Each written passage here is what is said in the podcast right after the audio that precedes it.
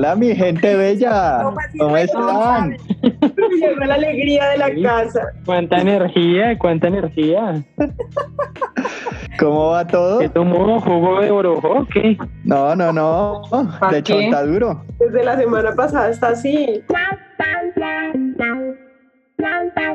Hola a todos, eh, bienvenidos a este nuevo capítulo de Políticamente Desubicados. Hoy con todos nuestros grandes invitados. Empezamos por Laura, quien se unió a Casa sobre la Roca porque pensó que era un, un think tank del absurdismo. Cuéntanos cómo es eso, Laura. No, espere, Andrés, póngale más sabor. Ay, eso es lo que hay. Ya sabes por qué no saludas del segundo capítulo, huevón. Sí. Pero solamente Laura. haciéndolo se aprende. Hágale, hágale de nuevo. A ver, bueno, arrancamos con este nuevo capítulo de Políticamente Desubicados eh, y tenemos hoy el completo. Empezamos con Laura Molina, quien se unió a Casa sobre la Roca porque pensó que era un think tank del absurdismo. Sí, ya estoy dando el 50% ¿Cómo, de mi cómo fue la salario. cosa? Muy bien, muchas gracias Laura. Eh, seguimos a Andrés Pérez, quien solo quiere pegar en la radio para ganar su primer millón. para comprarme una casa grande donde quepa tu corazón, Lópezitos. En el, pun- en el mundo de los podcasts. Bien, ahí vamos, ahí vamos. Geraldine, la que nunca sabe qué decir en la intro. Gerald, ¿qué pasa? Tengo un problema de imaginación, huevón. Tengo que hacer eh, estudio, estudiarlo una semana antes para saber qué poner. Increíble. Ánimo, ánimo, para el siguiente. Sonia, que es su única y única empleada y se quiere echar. Ay, sí, ya estoy cansada de mí misma como empleada. Quisiera simplemente ser jefe y ganar mi renta básica universal para no tener que trabajar. ¿Ya, ya, ya te han hablado de Avon? ¿Quieres ser tu propio jefe? Herbalife. No, yo vendo Natura. Listo. Y eh, el gran Juan Pablo Molano, eh, que hoy por hoy es un corredor de bolsa oficial en su casa. ¿Cómo es la cosa, Juan Pablo? No, pues tenemos que ponerlos la mano en el corazón y colaborar con una bolsa de plástico, yendo, trayendo los mercados, las cosas. De plástico no, Juan Pablo, utilizable. ¿Cómo? Bolsa No de puede tela, ser plástico. También hay de otras recicladas y de esas de tela que ahora, que ahora eh, promulga el movimiento ambientalista. Y bueno, estamos con López, ¿no? Que estuvo tentado a pagar el año completo de gimnasio para no ir nunca. ¿Cómo así? ¿Nunca vas al gimnasio?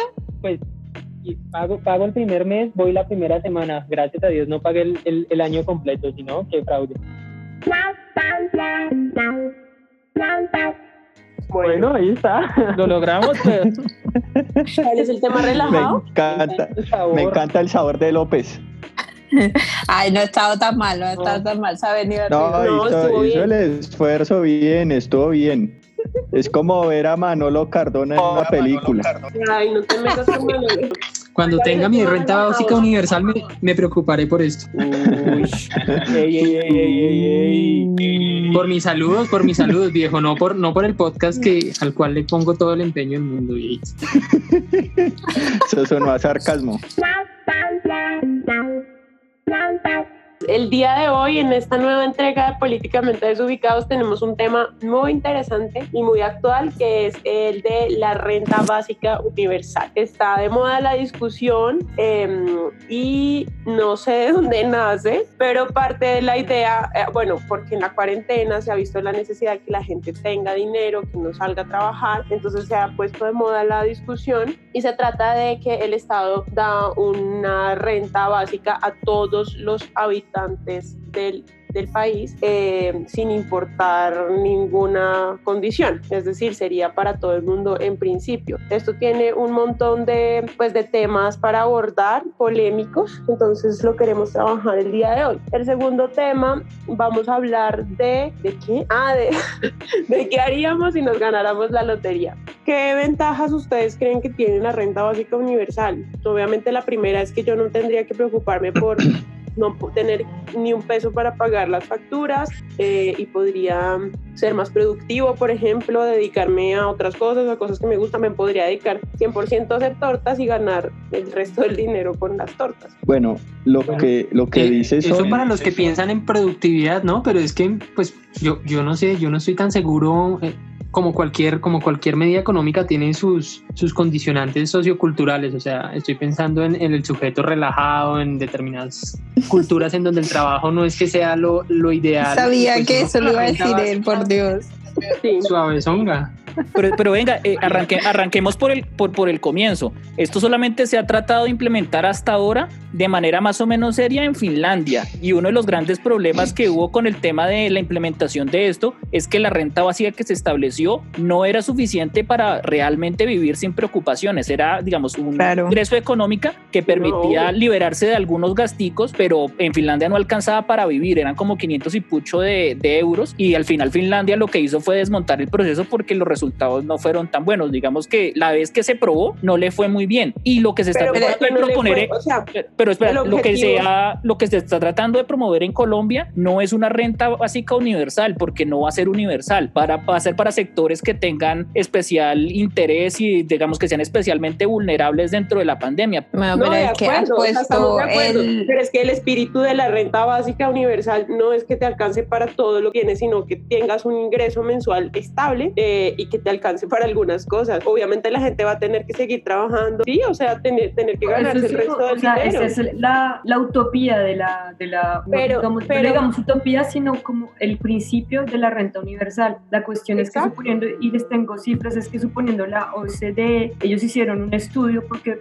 o sea, si, si necesitas que el ingreso te, te saque de la línea de pobreza, porque la idea es esa, pues no tiene ningún sentido dar una renta universal, porque al lado tú tienes que quitar los otros subsidios que ya existen en el Estado y tienes que mirar cómo lo financias eh, este ingreso universal. Entonces, la, la OCDE se- e hicieron el cálculo, lo hicieron en países europeos que estaban tratando de implementarlo, con, eh, cuánto tiene que dar cada país sin que eso toque fuertemente la economía, la economía de cada país y suponiendo en Finlandia, en que Finlandia se daban 560 euros, lo que la OECD, OCDE proponía era 527 euros, pero la línea de pobreza, tú tocas la línea de pobreza en Finlandia con 1.074 euros por mes. En Francia decían 456 euros para que no afecte la economía del país, pero la línea de pobreza en Francia se toca a los 909 euros. Entonces, Claro, es que eso era una de las cosas que yo iba a decir antes, y es que Finlandia, estamos hablando que el salario mínimo de Finlandia son cerca de 3.000 euros. Entonces es ridículo dar 500 euros esperando que las personas salgan de la pobreza, cuando tú el salario mínimo es de 3.000 euros, no tiene ningún sentido. Pues yo creo que no es una muestra representativa, o sea, que solo un país lo haya hecho, no tenemos suficientes datos para saber qué, qué pasaría o qué no pasaría. Y además la psicología de la gente en todas partes es diferente. Aquí lo malo es que sea universal, es decir, obviamente, pues también Claro. uno no necesita que le llegue la renta básica universal. Eh, pues yo creo que sí tendría que ser un poco grande, digamos que a la mayoría de la población, a gran parte de la población, y, y no es para salir de la pobreza, como ya dijimos. Pero además eso tocaría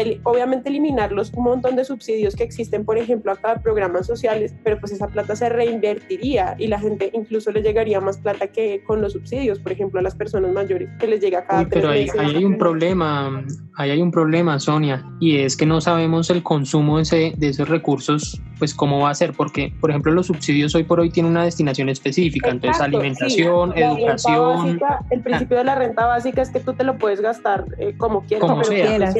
yo siento cual que puede uno- ser- nadie, nadie mejor. o incluso- espera, espera, espera. nadie mejor Dale. que uno mismo para saber en qué tiene que gastarse la Eh, plata. Y yo creo que pensar que la gente se la va a gastar en alcohol y rumba, pues yo creo que es un prejuicio muy feo, porque yo estoy segura que mucha gente se lo gastaría en comida. Y de hecho, en los experimentos que se han hecho, porque vi el video de la puya, los experimentos que se han hecho en, en Kenia e India dan como resultado eso, que muy poquita gente se lo ha gastado en, en alcohol y otras cosas y el resto lo ha utilizado en, obviamente, comida y cosas que necesitan, es que la gente tiene hambre. Bueno, realmente lo, lo positivo de generar una renta universal que aumenta el gasto de las personas y eso genera una mayor productividad del sector empresarial que vende estos recursos o estos bienes que la gente va a consumir con ese, con ese dinero. Ahora bien, eh, la gente va a tener dinero, pero para eso se tiene que implementar un sistema de taxación progresivo, ¿sí? Y, y por, e, en el caso de Colombia, eso ha sido como los gobiernos no han estado como muy acordes con, con ese tema, ¿no? Recordemos también que los, los empresarios, la ANDI y muchos, muchas organizaciones también hacen su lobby, hacen sus procesos políticos en los que prefieren que le reduzcan los impuestos a las empresas. Imponer una, una renta universal a partir de préstamos en el Fondo Monetario Internacional es bastante absurdo si no, implemento un sistema de taxación progresivo. Una cosita pequeña, una cosita pequeña y es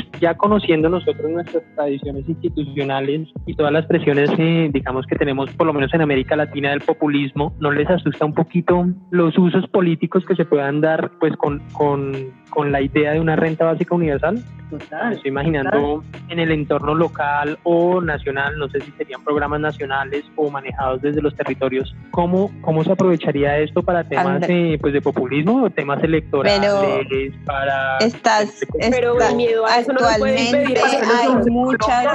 No, no, yo sé que no, yo sé que no, yo sé que no. Pero es que actualmente hay muchísimos subsidios que se la queda la burocracia y la corrupción. O sea, no hablemos como si hoy en día los subsidios llegaran a las personas porque no llegan. El problema es que es un tema que depende mucho del proyecto político que tenga cada país. Y suponiendo acá en Francia, eh, Macron también habló de la, del ingreso universal y que no sé qué. ¿Y qué significa en términos de Macron el, el, el, el ingreso universal? Es que él quiere es reducirlos, porque Francia es un país que, donde hay muchos subsidios, o sea, la gente ya tiene una renta básica. Si tú no tienes los medios, el Estado te paga, el Estado te paga un porcentaje de tu, de tu arriendo, el Estado te paga por cada hijo, te paga un ingreso, ingreso mensual. Entonces ya hay unos subsidios que existen que, se hablan de renta universal, pero, pero entonces Macron con esta moda de hablar de ingreso universal, entonces el tipo dijo, no, vamos a hacer eso. Pero ¿qué quiere decir eso detrás?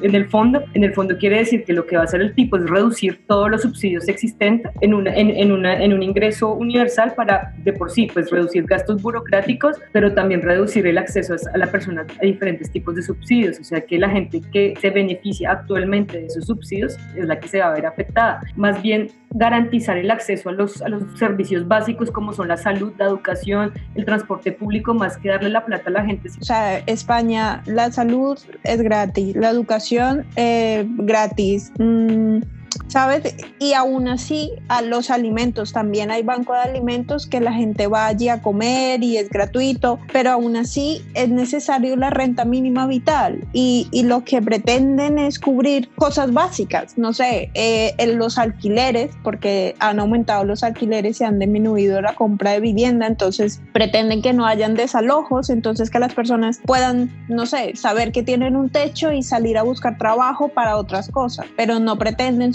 el problema de eh, vas a vivir y comer y estudiar y, y, todo va a ser feliz, porque eso es imposible. Y a mí me parece que puede ser lógico que puede resultar en bueno, algo... En, en, el caso de España sí es muy válido, o sea, ellos tienen un estado de bienestar muy amplio que abarca muchas cosas, pero si uno lo piensa en países de, del tercer mundo o en vías de desarrollo, el tema, el tema es bastante complejo porque en vez de gastar ese dinero como una renta básica, tú podrías proyectar ese dinero para jalonar la economía a través de la vivienda y la vivienda siendo como un motor de superación de la pobreza. Cuando la gente tiene una vivienda, ya, ya tiene la oportunidad de salir de, esa, de ese límite de, de, de la línea de la pobreza multidimensional y monetaria. Y por otro lado, invertir parte de ese dinero en, en, en, la ampliación de la educación pública. ¿sí? Entonces, Juanpa, por un lado, es que... jalonas la economía y por el otro, generas un desarrollo humano mayor y generas sistemas, sistemas de, de enseñanza, sistemas nacionales de enseñanza mucho,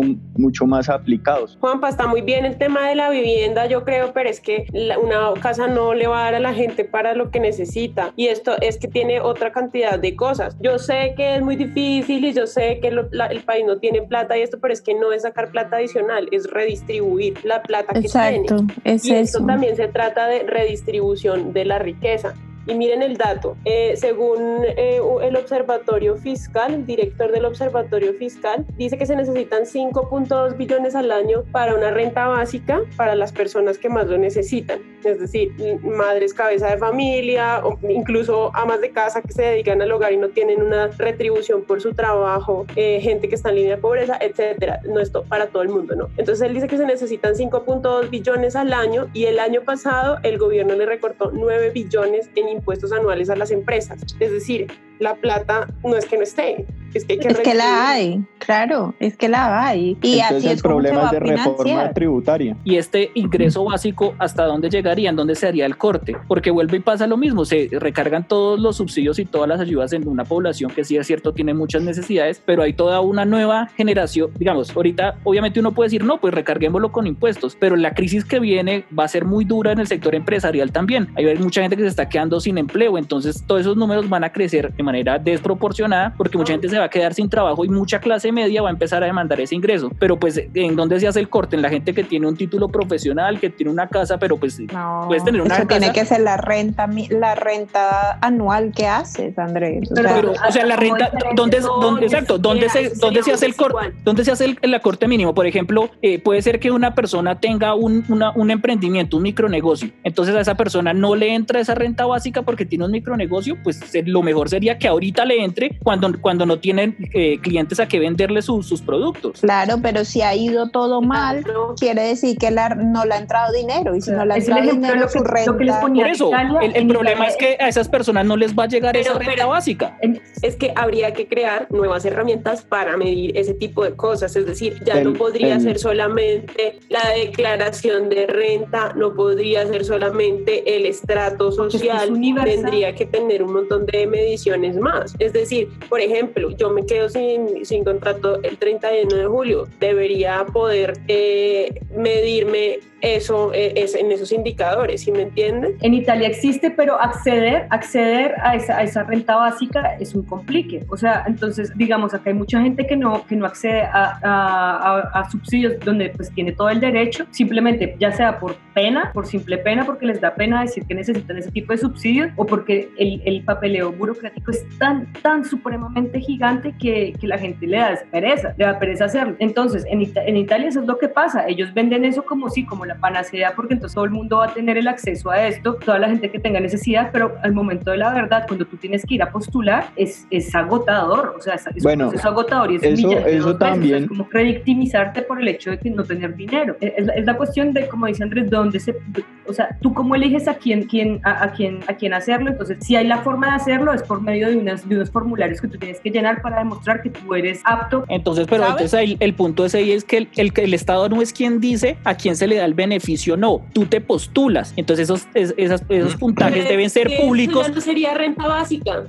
pues ese es el problema, Sonia. Si tú pero, te, pues, pero mire la que, vuelta. Mire, sí, por eso, Andrés. Que, o sea, estamos hablando de cosas diferentes. Estamos claro, hablando de estamos cosas diciendo diferentes. desde hace tiempo que universal no, porque no tiene Exacto, sentido, sí. ¿no? No, pues entonces es una renta que tú solicitas. No sería renta básica, sería un subsidio. Sí, pues es sí un subsidio. estamos hablando de renta básica, es porque, esperen, esperen, si estamos hablando de renta básica es porque a mí me va a entrar una plata mensual fija. Claro. ¿sí? Sin importar Sí. si yo la pido o no la pido. O si el Estado me la da o no me la da. subsidio, No debería ser universal. ojo porque No, no un debería ser universal, pero sí debería haber renta básica para la mayoría de la población. ojo porque un Es subsidio puede estar, tiene que estar obligatoriamente destinado para ciertos aspectos. O sea, usted no lo puede usar en cualquier cosa. Esa es la diferencia. O sea, es una Yo renta es que no básica entiendo- para personas de escasos recursos. No entiendo lo que quiere decir Sonia. O sea, partamos del principio que el ingreso universal la- te vale 3 en que lo gastaste, al Estado le vale 3, el Estado te da eso y tú, y tú Sí, haces lo que te eso dé lo dijimos al principio. o sea, La el- renta el básica universal, porque no te pueden estar controlando todo el tiempo de La renta no. se llama renta básica universal porque es un-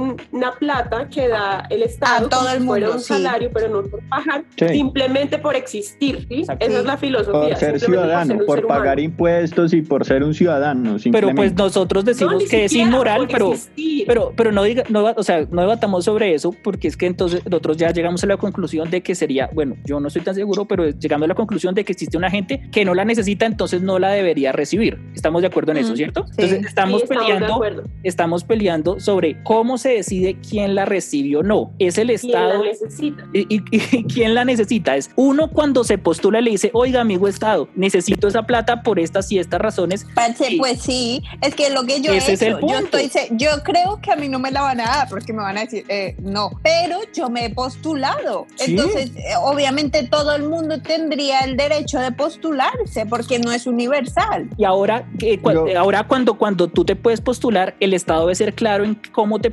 ¿cierto? Porque no puede ser Claro, decisión arbitraria. claro, claro. Entonces, digamos, ¿qué pasa si el Estado dice, eh, como esta persona tiene más hijos, tiene mejor puntaje? Estamos generando una, eh, una tendencia positiva a tener más hijos, a tener menos Claro. hijos, a no buscar empleo, a buscar empleo, porque si tú, te- por ejemplo, tienes que certificar que no tienes empleo para que te den el dinero. Entonces, si tú te contratan por Pero debajo de espere, yo cuerda y te están entrando No. dinero, porque es que ahí, ahí tenemos no solamente que calcular es los beneficios, o sea, tenemos que calcular también que cuando tú pones a la gente a postularse para algo y la gente sabe que gana puntos con una cosa o con otra, pues la gente va a querer generar más puntos. Entonces, si yo en lugar de tener dos hijos tengo tres, porque voy a tener mejor puntaje en la renta básica, pues voy a tener más hijos. André, ¿tú crees de verdad que la gente dice, pues voy a tener cinco hijos porque me van En a dar Francia dinero? pasa, en Francia pasa. Claro, En claro. Francia, para el familias familias tercer en hijo, te empiezas a recibir más en plata. Y en Te, Francia te pasa. presento familias en acción.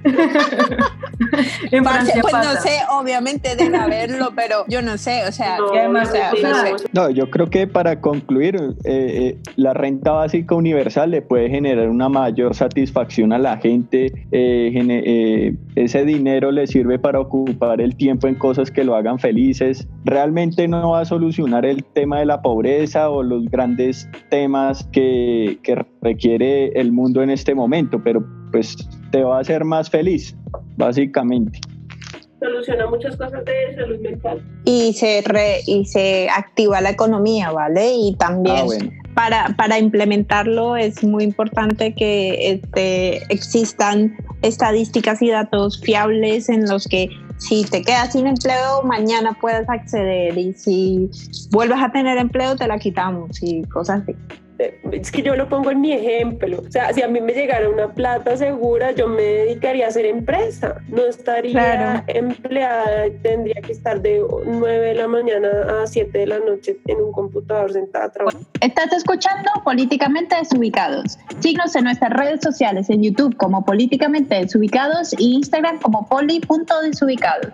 Arranquemos por el comienzo. Si se gana la lotería, gente, la plata cambia a las personas, yo creo que sí las cambia. Obviamente. No, yo creo que la plata muestra a la persona que siempre ha sido, pero que no podía sacar porque no tenías plata.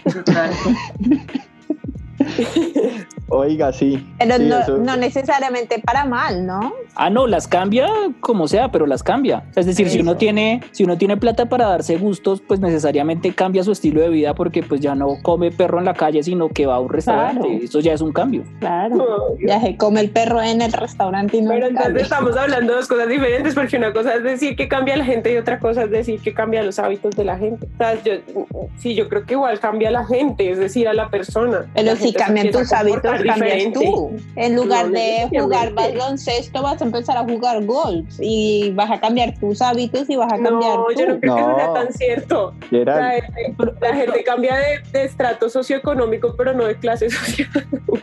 No, mira que, mira que yo, si yo tuviera un montón de plata, yo jugaría golf por allá hasta los 60 años. Eso, Em, o sea, póngale cuidado. Yo, yo me compraría una casa así grande que con piscina y con cancha de tenis. Ay, Juan, de Así uno verdad. Que Con piscina interior. Yo me compraría una casa al lado del mar, en el campo al lado del mar. De verdad, eh, yo, yo es que no lo haría así para nada. Yo me compraría muchas, un edificio entero, lo remodelaría, alquilaría todo el edificio y viviría de la renta. O sea, de verdad, soy la única que piensa así. Bueno, bueno, habría No, que diferenciar. usted-. O sea, el- el- la, la- la lotería, habría que pensar, bueno, la lotería, si se la gana, ¿alcanza para vivir el resto de la vida o hay que invertirla en un negocio? Porque pues si alcanza para el resto, del- o sea, si usted tiene, pla- se gana la lotería Elon Musk, ahora tienen el mismo dinero de Elon Musk, ¿qué hacen con toda esa plata? con Imagínate. esa plata, huepucha, Oh yo, my yo- gosh. Yo lo primero yo que hago es poner una los ojos. biblioteca, una Juan universidad. Pablo, ¿por qué eres tan aburrido? Una biblioteca. ¿Cuál sería Ay, la cosa pues, más banal, plata. más banal que ustedes se gastarían la plata? O sea, que ustedes digan como, fue pucha, es la vaina más banal, pero ahora que tengo plata, Un- yo hago con mi plata lo que a mí se Un me da la. Ferrari, póngale cuidado, un Ferrari con un motor hecho en oro. Por favor, que, que lobo, que lobo. Yo Y, ojo que cuando yo llegue en mi Ferrari, sí, el carro frene y queden los rines girando. Ay, lo más banal. No sé, yo un barco y no me montaría porque me mareo. Uy, parce, un concierto de Charlie García. Yo Con no el- creo que ese Con el desfibrilador al lado, por si le pasa. Le consigues una cámara criogénica a Charlie. Sí, me pagó el mejor doctor para que lo escuche cantar mientras el man hace bien. Yo contrataría, por ejemplo, a Michael Jordan para que para jugar básquetbol. Pues primero te haces amigo de él y luego él juega contigo sin necesidad de que le Sí, pagues. también, pero pues de pronto me cobra, ¿no? De pronto me cobra. Haría cosas como, ¿no? Comprar un equipo de la NBA, una cosa así, que uno se vaya a parchar a ver y, y- y a lo- ir a los entrenamientos. Bueno, Mira, ay, ese tema, las mujeres se les acercaría por dinero y a, a nosotros los hombres, obviamente. Pero, pero vea que yo como ya tengo ser mi pobre, que sabe uno lo quieren por lo que es. Pero y si aparece, no sé, Megan Fox o no, a alguien mí- que te a mí- guste. A mí las interesadas no me gustan. Ay, sí, claro. Ay, sí, cuando... sí, ¿Quién, quién es, ¿Quién es tu, tu actriz? O sea, que tú dices, ¿cómo es mi...? Scarlett Johansson. Ya te quería. Bueno, ahí uno lo pensaría. a buscar, Ah, me iría a buscar. Yo me iría a buscar a Mario Casas a decirle que tengo mucha plata que se case conmigo. ¿Quién es, quién es Mario Casas? Un actor, Juan. Mi amor platónico, me encanta. ¿Es como de, de, de telenovelas o qué? No, de Juan. películas y series españolas. Ay, Deberían hacer, más bien es un ajedrez humano, pero con sangre Dios mío. El siempre Eso, eso es de una peli, ¿no? Eso es de Harry Potter. No, eso es de, no se acuerdan, eso es de los Simpsons, ¿no se acuerdan que están en el ajedrez humano y dicen, uy, Bert no ha venido hace rato, vámonos, y dejan al rey solo y lo atacan? Yo sí, cuando, no, cuando está también, cuando Burns, es, es Burns, yo no me acuerdo, sí creo que es Burns, que, que se vuelve una cacería, pero de humanos, entonces eh, que topar para que no los casen. Yo algo quería Andrés yo Pérez, tú. Un bar, un ya de dije. dinero? Ya me acordé que, que, que, eh, yo me compraría un yate, en serio. Un yate bien lujoso. También como Geraldine, yo compraría. Geraldine se compraría un barco. Sí, da igual, una cosa de esas que andan por el mar. No, yo me compraría un yate, eh, muchos eh, vestidos de baño. Venga, yo soy el único que pensaría, o sea, si yo tuviera mucha plata en serio, yo compraría arte, pero a lo loco, o sea, como Arte. Picassos, eh, no sé, compraría, bueno, no, no creo que me la venda el MoMA, pero la noche estrellada, eh, esculturas, o sea, yo gastaría, yo invertiría mucho dinero en eso. O sea, ¿En pero serio? Pero, pinturas pero yo no, yo no lo- haría eso. Uy, me encantaría. Vea que el arte es para que la gente lo vea. Y si yo guardo un cuadro de Ah, esos no, digamos, en yo no. mi casa, es triste. Ve- Vea como el museo, el Guggenheim. El Guggenheim es de una, es de una, es de una familia. Tienen severos cuadros, tienen todo lo de, lo de Picasso. Ah, bueno, sí. Tienen un museo, pero pues, o sea, yo a mí me gustaría ir a mi museo y con los- Tienen uno, tienen muchos museos. y, y yo iría a mi museo y lo cierro para dif- disfrutarlo yo solo, pero oca- ocasionalmente dejo entrar a la chusma como ustedes. Me encanta cómo sueñan, me encanta. Y aparte, sueñas y discriminas a los demás, pero soñando. Obviamente. No, la no- chusma, no te- la, la plebe, la gleba. so- soy el único que soy el único que actualmente no tiene celular porque no tiene con qué pagarlo, pero si algún día soy millonario, ténganse. Compra, compra iPhone. Co- co- compro claro para que no me corten el servicio cuando no pueda pagar. O de venganza compra claro y lo manda a cerrar también. Exacto. ¿Cómo se, cómo se atreven a cortarme el servicio estos es pura, venganza. Venga, López, ¿tú qué comprarías? ¿Qué cosa, ¿Qué cosa totalmente inútil comprarías si fueras millonario, multimillonario? No es totalmente inútil, pero pero no, no, no es nada inútil, pero yo sería de los ambientalistas, o sea, el que compra extensiones de tierra para conservarlas, bosque y esas cosas. Eso no es ambientalismo, eso tiene otro nombre, güey. Eso es ser Ah, terrateniente. Sí, No, no, no, yo No, conozco no, porque no- no, no. es súper chévere. lo- Uno- no, López quiere comprar el ubérrimo. No, no, no, comprar. No, es una buena idea. vainilla, sí, sí. Para ponerlo en La protección conservación. Eso suena A mí me raro. suena a que quiere talar y meter vacas ahí. No, al No, contrario. no, no, no, no. No, no, no. que así No, es, hacer proyectitos yo- como de. Dale. No, pero estamos hablando de cosas banales, o sea, Banales, la banalidad. Compra las cenizas de Diomedes. pues que cosa, casa sobre, compra casa sobre la roca y me echa. Mire, ¿sabe que yo compraría millonarios? Lo haría como un equipo bien malo, lo ha- haría que fuera bien malo para que Santa Fe siempre ganara. Ay, qué bueno. Haría un, un tele- una- un canal de televisión y solamente pondría reality show. Pondrías todo el día la brea. es- La brea. Venga, pero López, ¿cuál era su banalidad? Ya no sé si, si sería una bobada, pero hacer tipo finca cuaquera, o sea, una comunidad encerrada en hectáreas de tierra así organizada por uno. Sí. O sea, yo no entiendo a López. yo no Y, entiendo a López. y que usted sea como el líder espiritual, ok, después, después Yo digo eso y soy una pinche comunista el novio de socialista, todos, sí. ¿Se han escuchado de la colonia Dignidad de Chile? López quiere armar una cosa como la colonia Dignidad de Chile. No, no Y después ten- hacer orgías, ¿o qué? 90 en Estados Unidos. O sea, yo, No, yo entiendo el como y sería experimento, como experimento social. Como experimento social con muchas viejas a su alrededor haciendo orgías y No, no. Todos armados hasta los dientes y resistiendo la entrada de la policía. Oigan, porque son los vestidos con ropa del siglo, con, con ropa del siglo XIX y esas cosas. Y ese López es puro fetichista. ¿Cómo se y llama? El- eh, La película está de Kubrick, que todo el mundo hace orgías con las máscaras. eh. Pero pille, se da cuenta, Sonia tiene razón. No es que, no es que, no es que la plata corrompa a López. López ya estaba corrompido y lo que necesita es plata para montar su colonia. Totalmente. Pero sería interesante, ¿no? Sería interesante una cosa así. No, hacer súper experimentos interesante. sociales por allá. Ta- También los casos que se han visto, ¿no? Es súper interesante. Ahora en Políticamente Desubicados, yo sé quién sabe lo que a usted no le interesa. Bueno, el dato del día de hoy es un dato súper importante en una época donde la gente se inyecta Clorox y, y demás cosas. Es un consejo para sus niños, no, no, no se inyecten nuez moscada porque se pueden morir. ¡Bum! Como Ok. ¿Es en serio? se va- Yo pensé que Pero- seguía. No.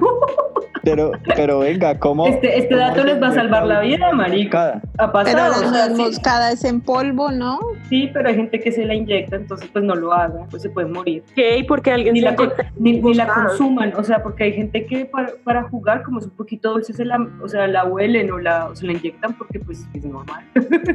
Porque ¿Pero la por qué? Tomar. ¿Y ¿Yo qué voy a saber, Sonia? Yo solamente les estoy diciendo no lo hagan porque se mueren. No, sea que si uno está muy malo, moscada- Laura. Si uno, si uno come nuez moscada, no le Hay que pasa comerla nada. ¿sí? en exceso tampoco porque también se pueden morir. Marica, yo como mucho de eso. Ah, Geraldine sí come, sí ven, sí le salvaron la vida. Sí, hay gente. Pero igual la nuez moscada es muy invasiva, o sea, uno se- si come le echa un poquitico. Marica, es que yo me paso un montón porque me encanta cómo sabe. Se la echo a la carbonara que hago a mi estilo. Si ves, Sonia, usted O sea- diciendo que era inservible, le estamos salvando la vida a una O- Es decir, se podría decir que existen nuez moscaditos. como así. ¿Qué? Nuez moscaditos. ¿De qué habla ahora? ¿Cómo así? Esas moscaditos. Adictos, no podría es. Ah, adictos. ah, adictos, moscaditos. Eh, eh, yo tengo la cifra, de hecho hay cero, porque el que, que empezó se murió directamente. Ay, no, Laura, de verdad, eso está muy malo. Complicado. ¿Y la nuez moscada de qué viene? ¿De una planta o de qué? De la nuez que está moscada. De la planta de la nuez moscada. Uh, Pero es planta. Sí. Aprendiendo todos los Pero es- días. Pero es nuez o es planta. No es Las dos cosas. la- No es planta. así, Las, las nueces también vienen de plantas, ¿Sí? pero es un árbol. Es un Se árbol y ahí nacen las semillitas. Es una semilla. ¿En serio vamos a seguir hablando de eso? El tema de los billones no dio. Vamos a hablar de mosca, de nuez moscada. No, no. Es decir, que una empresa que se dedica a producir nuez moscada podría considerarse un terrorista. Si dice que le va a curar del coronavirus, sí. Es una empresa criminal. Pregúntenme todo lo que quieran, me informé mucho sobre el sujeto, sobre el tema. Es decir, que Pregúntame Gu- lo que Gustavo Petro. Gustavo Petro lo, lo podría considerar una mafia o empresa traficante de nuez moscada. Exactamente. Bueno, ya tocamos fondo con eso último. Ay, sí, ya, de verdad. Estás escuchando Políticamente Desubicados. Síguenos en nuestras redes sociales en YouTube como Políticamente Desubicados y Instagram como poli.desubicados. Mi recomendación es una canción para que eh, se diviertan dependiendo del momento en el que estén. es la nueva canción de Maluma con Aya Nakumura, Nakamura. Que según dice Laura es francesa, pero a mí me parece que tiene ascendencia africana. Mira, Así ¿dónde que escuchaste? Así que está súper divertida y es un reggaetón así bien para la cataca. Hágale, Juanpa. Ah, yo. Bueno, mi recomendación es un libro que se llama De animales a dioses de, de Harari, donde ¡Ah, ya pues, me la eh, leí! se hace un relato, sí, se hace un relato sobre pues, toda la evolución del hombre, todo esto. Entonces, muy recomendado eh, para que también de este tema de, de- de los cambios tecnológicos y cómo el hombre va, se, se ha transformado, para que lo lean, muy recomendado. Muy bueno, muy bueno. Andresito, ¿qué tiene usted? Bueno, no, yo tengo un corto y pequeño portacuchillos, digo, un libro, eh, que se llama El anatomista de Federico Andajati, una literatura erótica, pero muy buena.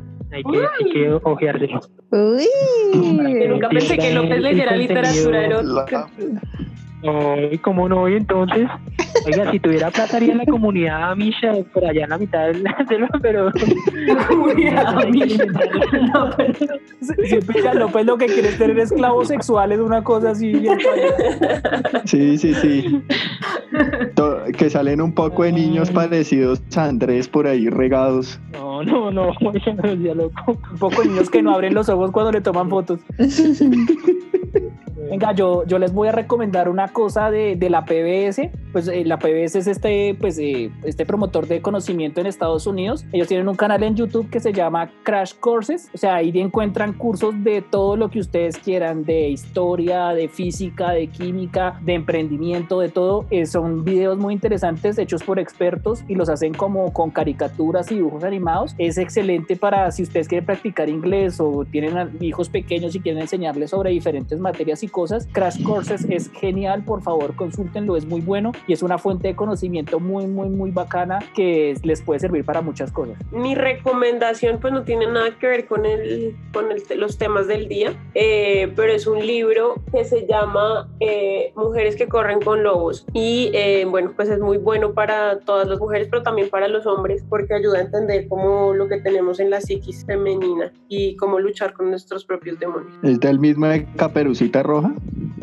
Eh, no, Uy, qué, qué mala broma, parce. Pero terrible estuvo eso.